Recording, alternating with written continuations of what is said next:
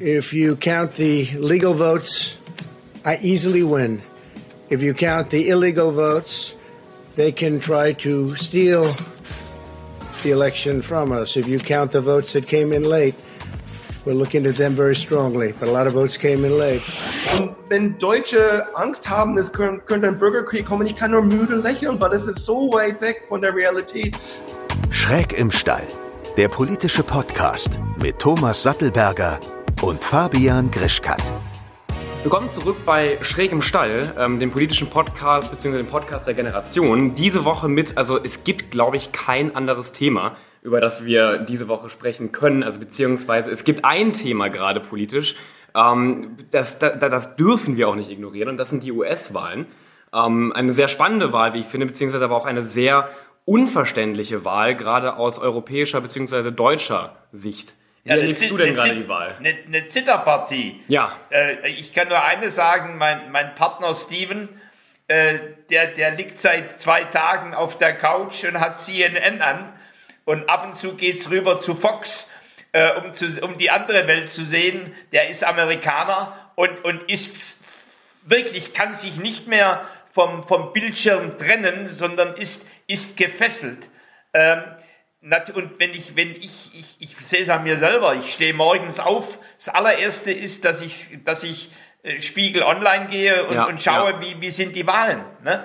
Und wenn ich, bevor ich ins Bett gehe, gucke ich da rein. Also ich bin, ich fiebere eigentlich ein Stück mit. Ja, aber auch gerade die Wahl der Fernsehsender ist natürlich auch entscheidend, weil zum Beispiel gestern bei der, bei der Rede von, von Trump ähm, haben ja auch einige Sender in den USA die Übertragung der Rede abgebrochen. Ähm, also ich glaube, zum ABC hat es, hat es getan. Also gerade die Berichterstattung ist sehr verschieden, finde ich, wenn man sich zum Beispiel auch gerade den Unterschied zwischen CNN oder Fox News anschaut. Ja, was ja in Ordnung ist eigentlich. Ja, nee, aber wie gesagt, also manche, manche haben ja gestern, also einige Fernsehsender in den USA haben sogar ähm, die Übertragung abgebrochen von Ja, als er, als er im Grunde eine, eine, eine, verfassungswidrige Aussage getätigt ja. hat. Wir haben heute, ähm, weil also natürlich kennen wir beide uns ähm, ich würde mal sagen, ein wenig mit den, mit den Wahlen in den USA aus, aber wir beide sind keine Experten. Also ich bin ja. auf keinen Fall ein Experte für ich die Wahlen in den USA. Nein. Deswegen haben wir aber heute einen Experten dabei. Ähm, sein Name ist Eric Kirschbaum. Das stimmt, oder? Auch wirklich Kirschbaum? Passt ganz gut, ja. Wer sind Sie, beziehungsweise wer bist du und, und was machst du genau? Ja, ich bin ein Amerikaner. Ich wohne in Deutschland seit 30 Jahren, so die Hälfte meines Lebens und äh, bin Journalist in Berlin habe lange für Reuters gearbeitet in Berlin, Frankfurt, Bonn und Wien und jetzt bin ich ein freier Journalist für Los Angeles Times und South China Morning Post und nebenbei leite ich die RIAS Berlin Kommission. Das ist so ein Austauschprogramm mit deutsche und amerikanische Journalisten. Ja, wie erlebst du denn gerade die Wahl? Wo, wo bist du eigentlich gerade? Bist du in den USA oder hier in Deutschland? Nein, ich bin hier in Berlin. Ich wohne in Berlin. Ah. Ich bin seit einem Jahr nicht mehr in den USA. Das darf man nicht so einfach mehr reisen, was schade ist. Aber ja, das ist natürlich spannend, aber ähm, ich glaube, jeder, der die letzten vier Jahre gelebt hat, hat sich auf diese Zeiten äh, gefiebert und wir wussten alle, dass es spannend sein würde und knapp und ähm, ja, es ist, aber für mich, ich sehe die positive, ich sehe die große Wahlbeteiligung, 70 Prozent der Amerikaner, das ist echt toll. Ich meine, muss man Trump das zuschreiben, dass die Demokratie lebt in Amerika, die Wahlbeteiligung war lange Zeit um die 50 Prozent, manchmal niedriger. Jetzt sind wir über äh, 70 Prozent. Ähm, das ist toll. Mehr Wahlbeteiligung seit 120 Jahren. Mehr Wähler heute für ein Presidential Election als je zuvor. Ähm, Biden kriegt die meisten Stimmen aller Zeiten. Trump ist auf Platz zwei mit jetzt. Äh, das finde ich lebendige Demokratie. Aber ja, ist natürlich besorgniserregend, die manche Äußerungen. Aber für mich, was mich am meisten freut und beruhigt, ist, dass Trump mit seinen ungewöhnlichen Aussagen, Stop the Count und so, hat überhaupt keine Unterstützung. Keine Republikaner unterstützt das, keine Senator, kein Governor. Die distanzieren ja. sich alle von diesen Aussagen. Die haben immer noch ein bisschen Angst, dass Trump noch Macht hat, aber das ist erfreulich. Man sieht, dass die Demokratie in den USA funktioniert, wie es funktionieren sollte. Es gibt kaum was Wichtigeres als eine friedliche Machtwechsel. Das ist der Kern der Markenzeichen von Demokratie. Und die Amerikaner erwarten das. Um Großen und Ganzen, die erwarten das. Faire Verlierer. Man will keine beleidigte Leberwurst. Man sieht das bei den Sportereignissen ähm, in den USA nach einem harten Kampf der Fußballspiel. Die beiden Trainer kommen zur Mittellinie und schütteln die Hand. Das wollen ja. die Amerikaner. Die, die, die lieben einen guten Kampf, die lieben einen harten Kampf, aber am Ende muss es eine faire, friedliche Lösung geben. Kein Nachtreten, das ist unamerikanisch. Und wenn Trump jetzt solche Äußerungen macht, dass es äh, Wahlbetrug gibt, ich glaube, die meisten, auch viele seiner Unterst Leute, die ihn gewählt haben, die wollen das nicht hören. Die, die, die, das ist alles äh, Murks. Und damit verliert Trump jeden Tag, jede Stunde, verliert er unter seinen Anhänger auch sein Helfer sozusagen ähm, äh, Credibility, ähm, Vertrauen. Und äh, ist das Ihre ist das Ihre Meinung oder haben Sie da auch äh, irgendwelche Daten dafür? Ja, das ist mein Gefühl, aber ja. natürlich lese ich das äh, wie Ihr Freund und ich gucke jede, ich glaube, sechs, sieben Stunden pro Tag gucke ich CNN und. Ja, dann geht es Ihnen wie Steven. Ja. Und ich, ich gucke, wie reagieren die Republikaner, wie, wie reagiert Mitch McConnell. Mitch McConnell distanziert sich seit ein paar Monaten von Trump. Der findet die Corona-Pandemie ein, ein schrecklicher, geht nicht mehr im White House, hat er vor ein paar Wochen gesagt. Die ähm, äh, republikanische Governors und Senatoren, die sagen, wir müssen Stimmen zählen. Rick Santorius ähm, war Governor, glaube ich, von Pennsylvania, der sagt, hey, das ist Quatsch, was der Trump sagt. Ähm, in Fox hat er es gesagt, wir müssen die Stimmen zählen. Äh, und das ist so wichtig, weil wenn die republikanische Führungselite weiterhin Trump unterstützen würde mit so einem Murks, dann wäre es hässlich. Dann könnte es wirklich Probleme geben. Aber Gott sei Dank. Ja. Aber das ist ja doch sehr ungewöhnlich, weil die Republican Leadership, äh, die hat doch im Grunde, ist äh, nach dem anfänglichen Zögern voll auf Trump eingeschwenkt äh, und hat ihn voll und ganz unterstützt. Wo, wo kommt jetzt plötzlich ein Stück diese geistige Trennung her? Wegen die Wahlen, wegen die Demokratie. Ähm, auch die ah, Leute, die Trump jahrelang unterstützt haben, äh, du hast absolut recht. Ähm, das hat mich auch überrascht, dass die Senatoren Trump so unterstützen. Ein paar, wie Jeff Flake in Arizona und in Tennessee, die sind alle rausgeflogen vor zwei Jahren. Die Trump-Anhänger es, es, war lebensnotwendig für, die, für diese Leute, Trump zu unterstützen, weil die wollen auch ihre Wahlen gewinnen. Aber jetzt hat Trump wahrscheinlich die Wahlen verloren und in einer Demokratie ist seine Macht weg. Und die Republikaner, die ihn lange unterstützt haben, die werden ihn eins nach dem anderen ganz schnell fallen lassen demnächst. Du hast gerade eben davon gesprochen, die Amerikaner und Amerikanerinnen lieben einen fairen Kampf gerade dadurch, dass es ja eigentlich nur zwei starke, äh, riesige Parteien in den USA gibt, habe ich immer das Gefühl, dass auch da die Stimmen und die Politiker ähm, immer, immer radikaler und auch dieser, dieser, dieser Kampf zwischen den äh, Republikanern und den Demokraten, das ist immer, ja, immer, immer mehr hochkocht. Liegt das an diesen, an diesen beiden Parteien oder wieso ist gerade auch diese Stimmung momentan in den USA so hochgeheizt? Ich habe sowas noch nie zum Beispiel bei einer Bundestagswahl hier in Deutschland erlebt. Also ich würde das noch ergänzen, äh, ich meine, man kann jetzt drüber nachdenken, ob das gut ist, dass es sechs Parteien gibt im, im, im Deutschen Bundestag. Aber natürlich, die, die Vielfalt auch der, der, der Stakeholder, die hinten dran stehen, die, die wird nicht so konfrontativ äh, äh, auf, auf, auf zwei Parteien zugespitzt. Wir können ja stundenlang darüber reden, ob es besser ist mit sechs Parteien oder zwei, aber das System ist, wie das ist. Und in der großen Parteien in Amerika gibt es verschiedene Strömungen. Wie wir alle wissen, äh, waren viele in der Demokratischen Partei der Meinung, Bernie Sanders oder ein linker Kandidat, ein Progressive wäre besser. Aber Biden hat die Vorwahlen gewonnen. Gott sei Dank könnte man jetzt meinen, weil ich glaube, Bernie Sanders hätte Wisconsin, Michigan und Pennsylvania hätte keine Chance gehabt. Und ich glaube, die Demokraten haben gesehen im Großen und Ganzen, dass die beste Chance, ähm, Präsident Amt wieder zu er, äh, er, erringen, wäre mit einem äh, moderater, konservativer Demokrat, der diese Midwest-Staaten gewinnen könnte. Ich meine, ob das System fair ist oder nicht, es ist so, wie es ist. Der Wahlkampf in den USA findet nur in den Bundesstaaten statt, in Middle West und im South. In Kalifornien, wo ich gewählt habe, gibt es überhaupt keinen Wahlkampf. Trump und Biden waren nie da. In New York war kein Wahlkampf. Ja. Ähm, das war blaue States und in Texas war auch relativ wenig los. Alle, alle Bemühungen waren in Wisconsin, Michigan, Pennsylvania, Ohio. Und das ist irgendwie unfair. Und deswegen ein Kandidat mit dem jetzigen System, der die Leute da in diesen Gebieten im Midwest anspricht, der hat die beste Karten. Und ja, die Demokraten waren klug, eine so zu wählen. Und Biden war extra klug, indem er wirklich konzentriert hat auf diese drei Bundesstaaten, Wisconsin, Michigan, Pennsylvania, weil er wusste, diese blaue Mauer, the Blue Wall, musste wieder aufgebaut werden, damit die Demokraten eine Chance hätten. Ja, jetzt, jetzt fiel aber in den Staaten, äh, die du auch gerade genannt hast, die Wahl ja auch ziemlich knapp aus. Ähm, in Georgia nach, äh, Georgia nach aktuellen Informationen liegt gerade Biden vor, aber wohl nur mit, ich glaube, 917 Stimmen habe ich gerade gelesen. Das ist ja unglaublich wenig, also ein, ein unglaublich geringer Vorsprung. Äh, woran liegt das, dass diese die Ergebnisse immer so nah äh, beieinander liegen? So ist es liegt das irgendwie, also ist, ist das, das Land komplett irgendwie irgendwie gespalten? Ist es also es ist ja wirklich, es ist ja immer 49 zu zu zu 50, 51.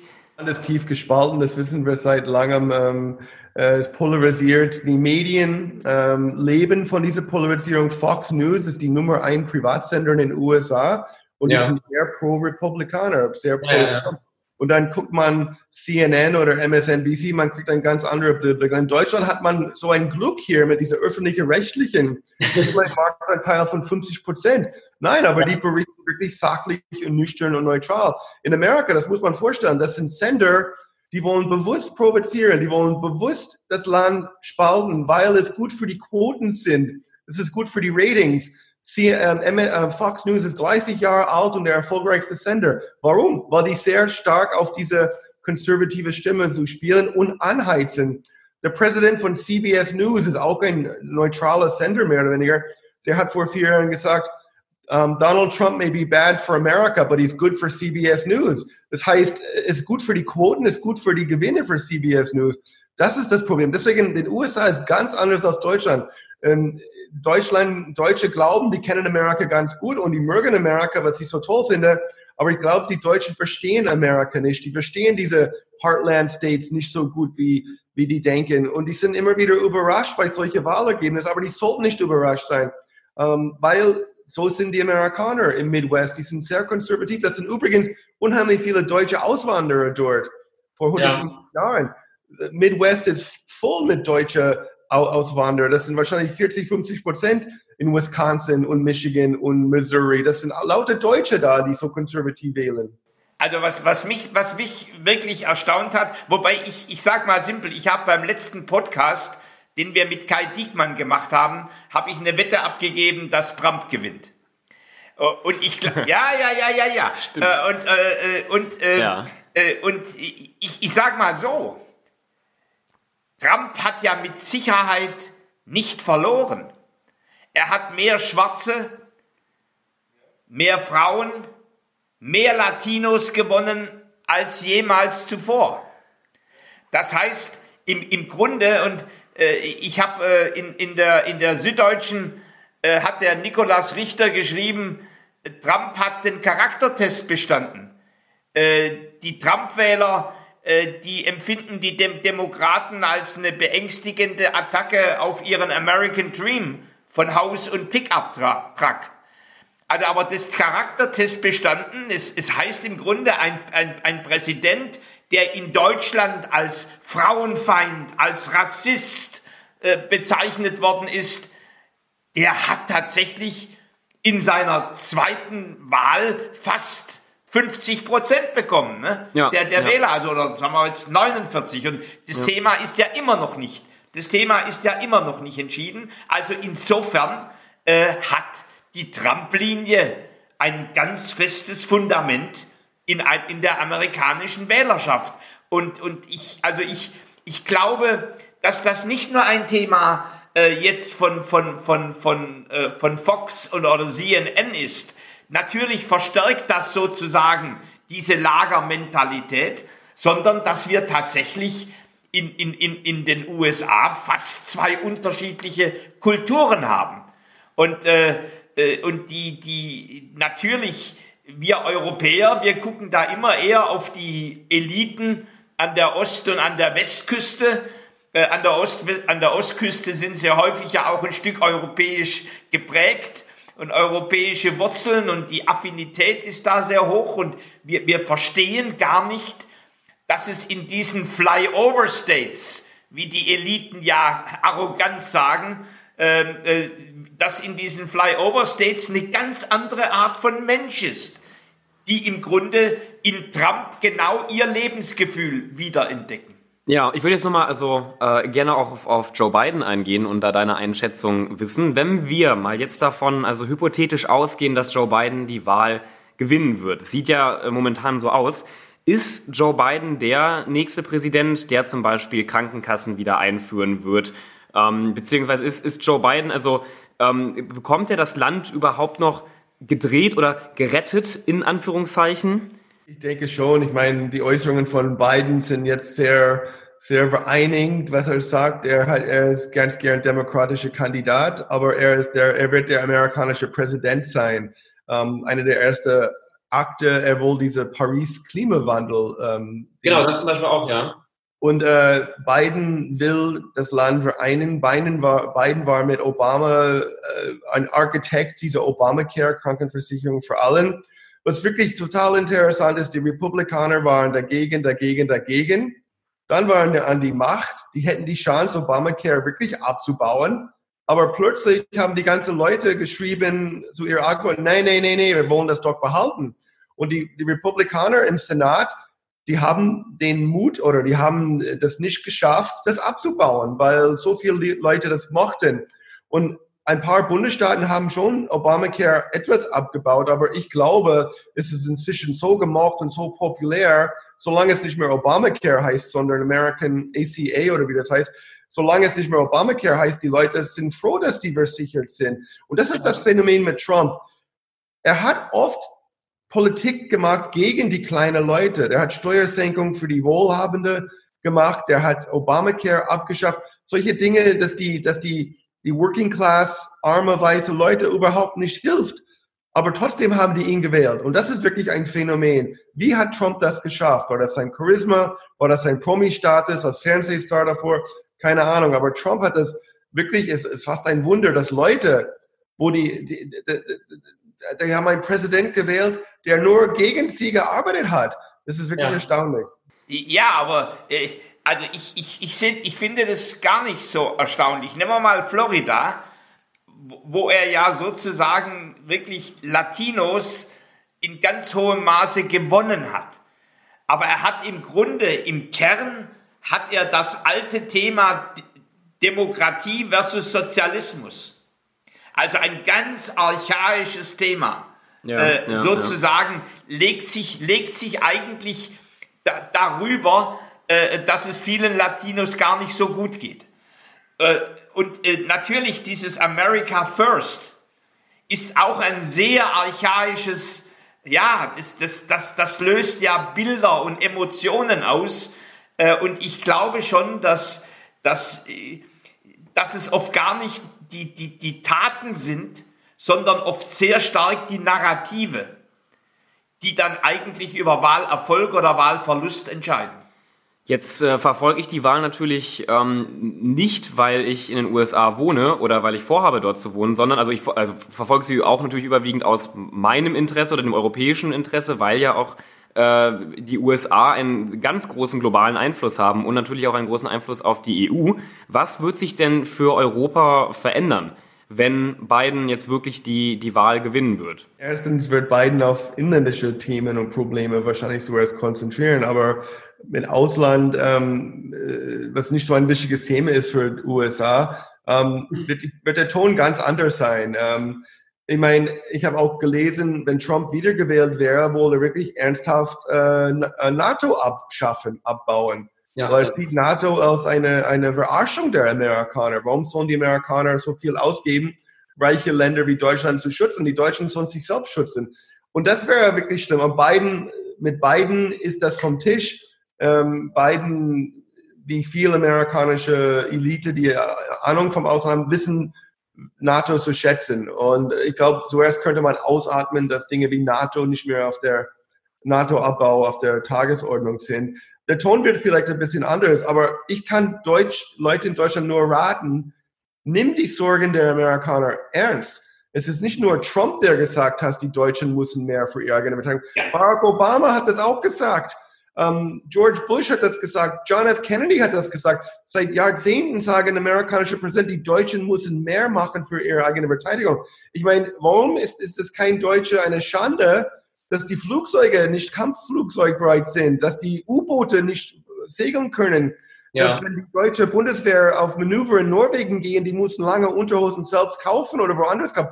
Was ist los mit Deutschland? Wir, wir hatten ja, wir hatten ja mal einen, einen Zustand, ich weiß nicht, ob es, ob es jetzt noch so ist, aber ich glaube, wir hatten mal vier kampfbereite Jets. Ähm, ich glaube, es sind mittlerweile schon wieder mehr geworden. Aber vier kampfbereite Jets, gerade wenn ich mir angucke, wie viele, wie, wie, wie viel äh, Militär und, und Waffen die USA aufrüsten oder auch andere Staaten um uns herum. Da finde ich das auch, also ich bin kein, kein, kein Freund des, des Krieges, aber schon, nein, nein, nein, aber schon äh, angenommen, ich würde mir einen, einen Kampfjet kaufen, dann wäre ja schon eine, eine Bedrohung für Deutschland mit einem im, im Gegensatz zu, zu vier. Nein, aber ich, also natürlich auch ich als äh, als Teil der jungen Generation sehe diese diese Probleme ja, aber, und nehme das deutlich deutlich ernst. Ja, und aber Trump war der erste, der ja. nicht nur gesagt hat, die, die Deutschen müssen mehr ausgeben, sondern der auch gehandelt hat der, der 10.000 äh, amerikanische Soldaten abgezogen hat. So, und, und, und ich glaube, äh, in der Politik, äh, man handelt ja nur, wenn man spürt, dass es weh tut. Ja. Äh, und, und, da, und da ist er auch mit China. Ja. Äh, also ich, ich muss schon sagen, ich würde mir wünschen, dass Biden diesen Bruch mit der Vergangenheit, nämlich dass man Worten auch Taten folgen lässt, und das war bei China so und das war mit dem, mit dem Abzug der Truppen so, äh, dass das beibehalten wird. Denn ich möchte, dass dieses Land, Deutschland, ein Stück auch wieder seine Souveränität, auch im militärtechnischen Bereich, zurückgewinnt. So, das aber, ich weiß gar nicht, ob du das auch willst, Fabian. Nein, ich, ich bin, ich bin nur, ich bin nur auch immer wieder geschockt. Also wenn wir schon unglaublich viel Geld, auch zum Beispiel in neue Waffen für die Bundeswehr stecken, dann sollten die doch auch zumindest funktionieren oder kampfbereit sein. Also ähm, ich, ich, ich sehe das auch natürlich alles kritisch, aber wenn wir schon an dem Punkt sind, dass wir sagen, okay, wir holen jetzt zum Beispiel 200 neue Kampfjets, warum funktionieren die denn nicht? Das ist in okay. meinen Augen würde sowas, glaube ich, niemals in den USA also, passieren. Also, also du, oder, du sagst dann also, wenn eine, wenn, eine, wenn, eine, wenn eine schlimme Entscheidung getroffen wird, muss sie wenigstens gut umgesetzt werden. Ja, also ist es, ist es so eine Katastrophe, wenn wir, wenn wir, wenn wir Gelder verpulvern für Waffen, die uns im Endeffekt, ja, wenn wir sie okay. vielleicht wirklich mal brauchen, nicht wirklich schützen. Ah, also, ich, ich finde es ja ganz interessant, dass, dass ja. du tatsächlich auch eine Haltung hast, wo du sagst, das Land muss auch verteidigungsfähig sein. Naja, das also in, in meiner in meiner Utopie, einer, einer utopischen Weltanschauung, äh, würde es ja gar keine Waffen geben. Aber gerade wenn man sich die USA oder Staaten wie Nordkorea oder Russland oder China anschaut, ist es einfach also oder, zu gefährlich, wenn wir oder, jetzt als, oder den oder den Iran oder den den Iran, wenn wir wenn wir jetzt als als als, als Deutschland sagen, wir wir haben keine, wir besitzen keine Waffen mehr oder wir haben keine keine Bundeswehr mehr. Deswegen sage ich ja, wenn wir aber dort schon aufrüsten und wenn dort ja auch enorme Gelder reinfließen Warum funktioniert es nicht? Warum ist es nicht ansatzweise auf einem Stand, der mit den USA oder mit zum Beispiel China mithalten könnte? Aber mal weg vom, vom, vom, vom, vom Militärthema. Ich glaube, da gab es gerade eben noch vor, vor einer Minute einen, einen Zwischenruf. Ähm, was wolltest du gerade eben sagen?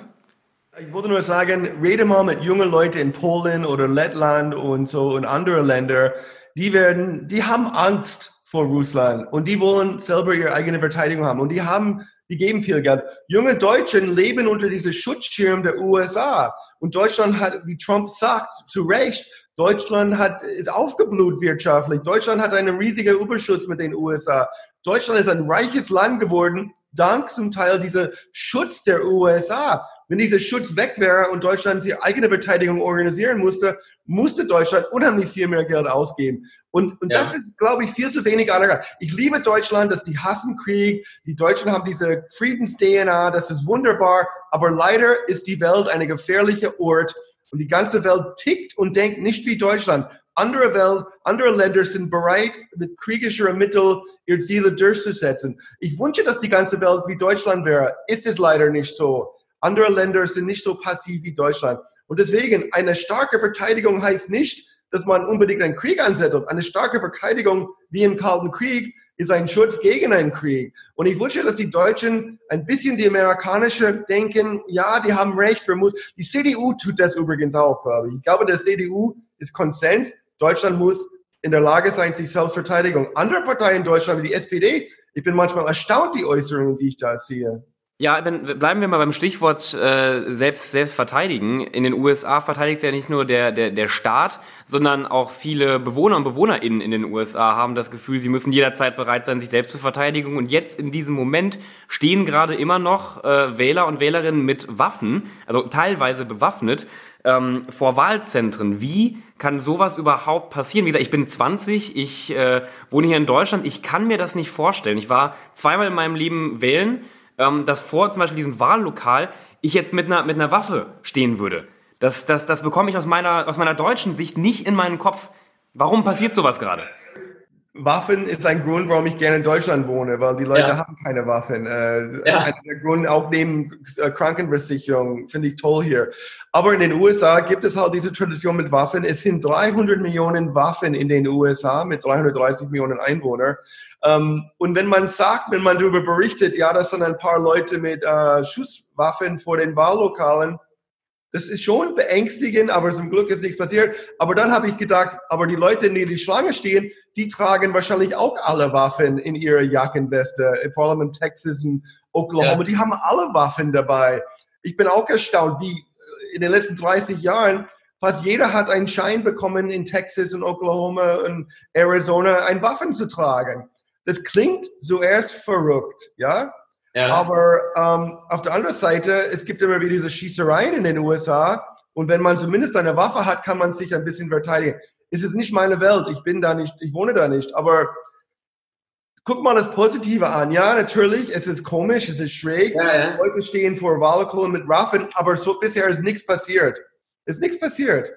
Ja, ja, toi, toi, toi, dass da, dass da auch, auch nichts passiert. Ja, aber, ich, ich, aber im, im Grunde, und, und es war ja für mich äh, auch interessant zu sehen, dass, dass, dass Trump äh, alle Versuche, äh, die, die Waffengesetze zu verschärfen, im Grunde abgefedert hat. Äh, und äh, es war, wenn man jetzt dann auch hier in, in, in Deutschland die erschütternden Bilder, Bilder sieht von, von, von, von äh, Fort Lauderdale, 10, äh, 15 Tote oder Schulschießereien, wie auch immer. Aber ich, ich glaube, das ist, ich glaube, wir, wir Deutschen gucken da manchmal mit einem blinden Auge äh, mhm. auf, die, auf die USA. Ähm, und denn, denn Trump hat offensichtlich auch mit so einer Haltung die Hälfte der Bevölkerung hinter sich.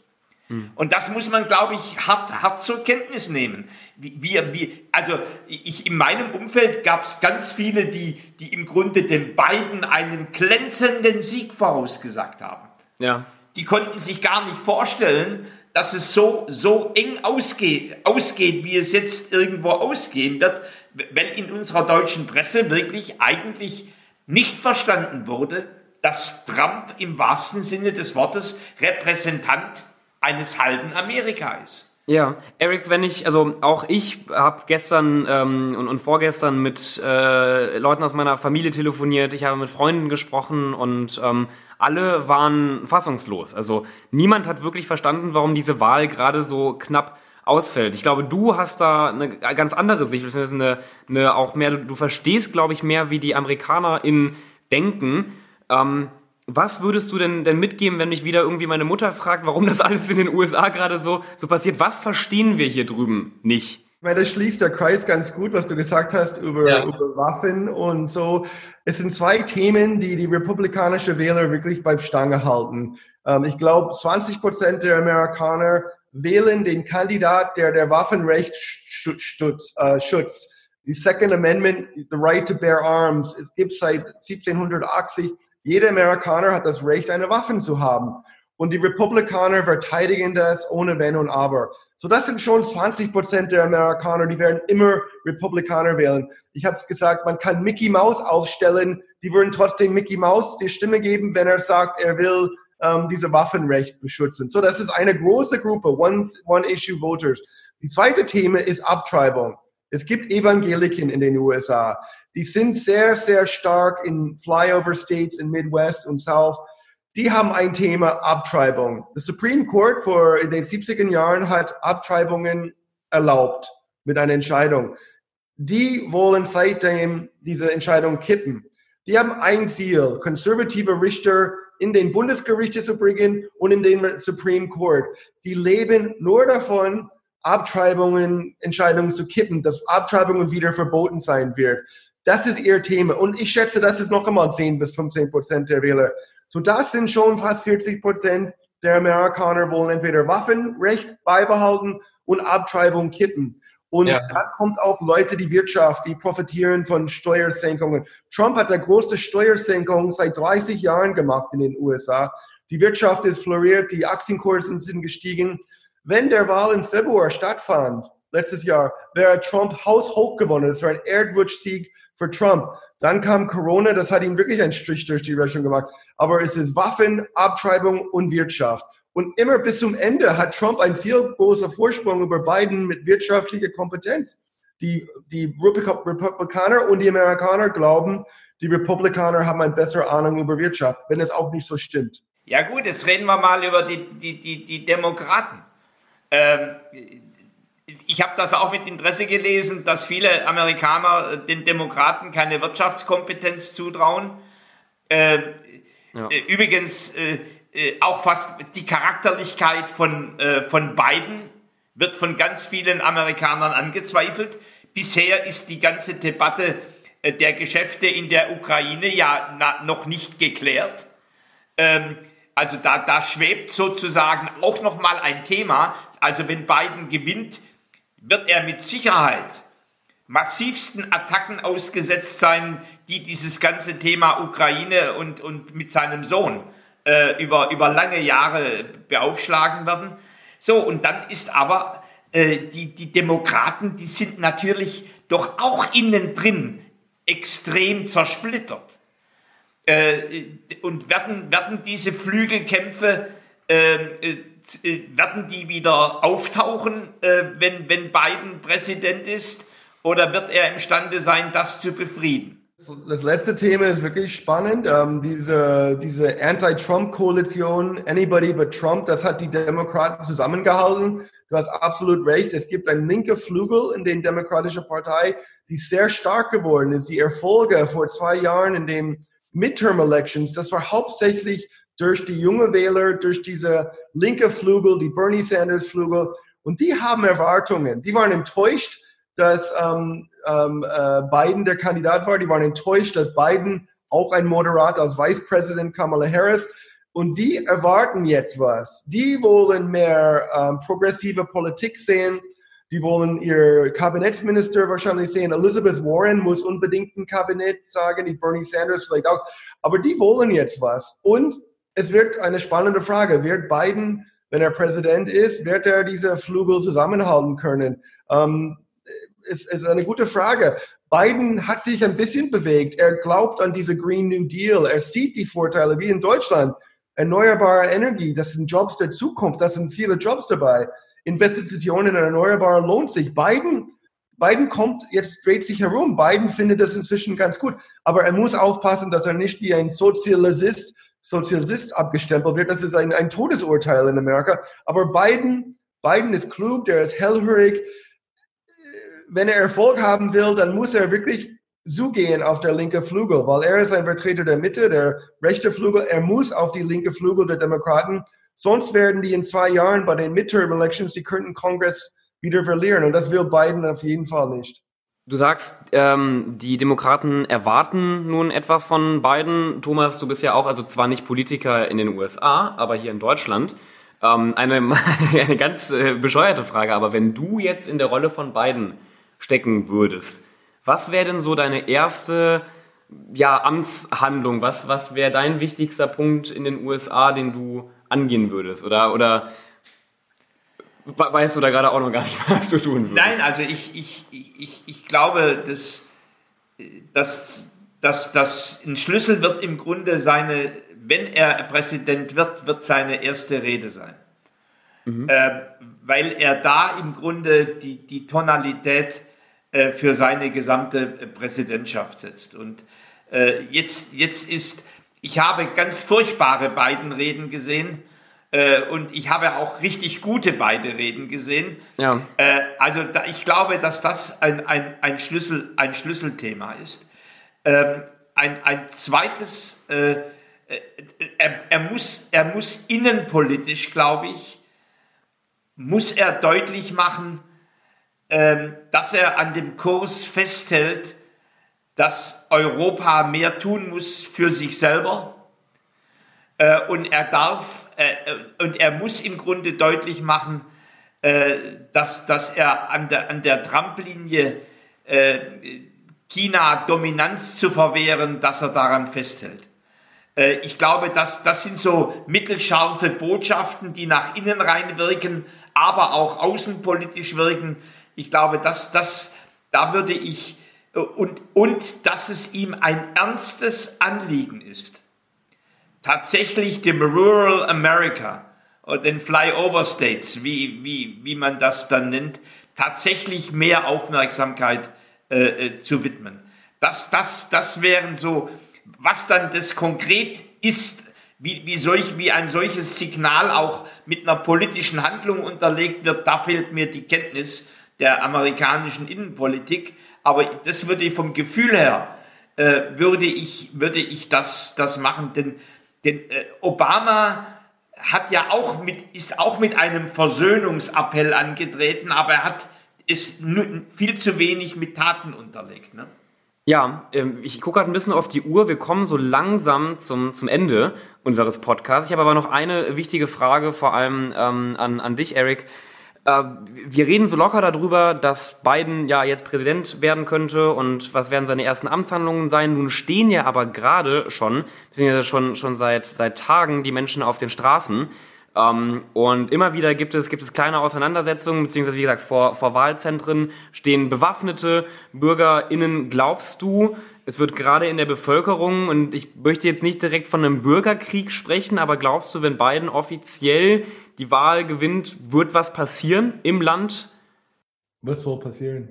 Ja, das, naja, also ich, ich, einige, die, die, die schlimmsten Theorien gehen davon aus, dass Trump ja versucht gerade einen Krieg anzuzetteln und, und versucht Menschen zu mobilisieren und ähm, was ich nicht, nicht hoffe. Glaubst du, das ist realistisch? Äh, überhaupt nicht. Das ist, äh, es, es wird nichts passieren. Mhm. Es wird ein paar frustrierte Proteste geben, aber die werden schnell verpuffen. Ähm, die Leute akzeptieren ein demokratisches Ergebnis in den USA. Es gibt Demokratie seit über 200 Jahren in den USA. Ähm, ist ein bisschen länger als in Deutschland, ich weiß, aber Deutsche fragen mich, ist die Demokratie am Ende mit Trump? Nee, überhaupt nicht. Die Demokratie lebt. Guck mal, der Kongress. Guck mal das Beispiel Mauer zu Mexiko. Ja, das war Trumps große Wahlkampfslogan. Gibt es ja. eine Mauer zu Mexiko? Nee. Der mächtigste Mann der Welt kann nicht einmal eine Mauer bauen. Was soll das? Weil Trump wegen Kongress. Kongress hat ihn ausgebremst. Und der Kongress war auch auf seiner Seite zwei Jahre lang. Er hat trotzdem nicht die paar Milliarden Dollar bekommen für die Mauer. Ja, die Checks and Balances. Die sind ja, genau, Checks and Balances. Nicht nur die Gewaltenteilung mit dem Kongress und Supreme Court, die Medien. Die Medien ist so wach geworden in den USA. Ich weiß nicht, ob ihr das mitbekommen aber ähm, Dienstagnacht, Mittwoch in der Früh, als Trump seine Rede, ich habe die Wahl gewonnen, gleich haben die Nachrichtensender alle reingeschrieben, Trump wrongly claims that he won. Ja, die Medien mischen sich rein. Twitter, Twitter macht jetzt Gesundheitswarnungen ja. auf Trumps Tweets, wenn Trump auf jedem seiner, seiner Tweets ist das ja. ja. Die, die, Medien, die Social Media, die sind alle so wach geworden. Und das ist das Schönste an Amerika. Äh, äh, die, die korrigieren sich selbst. Die, es gibt diese Checks and Balances. Und wenn Deutsche Angst haben, es könnte ein Bürgerkrieg kommen, ich kann nur müde lächeln, weil es ist so weit weg von der Realität. Ja. Die Amerikaner wollen das nicht. Die akzeptieren ein Ergebnis. Das Spiel ist aus. Wenn das Spiel aus ist, es wird gezählt, das Spiel ist gewonnen. Fußball, die Deutschen lieben Fußball. Die Amerikaner haben nie sich richtig mit Fußball angefreundet. Und warum? Denke ich, ein Grund ist, Fußball ist manchmal total unfair.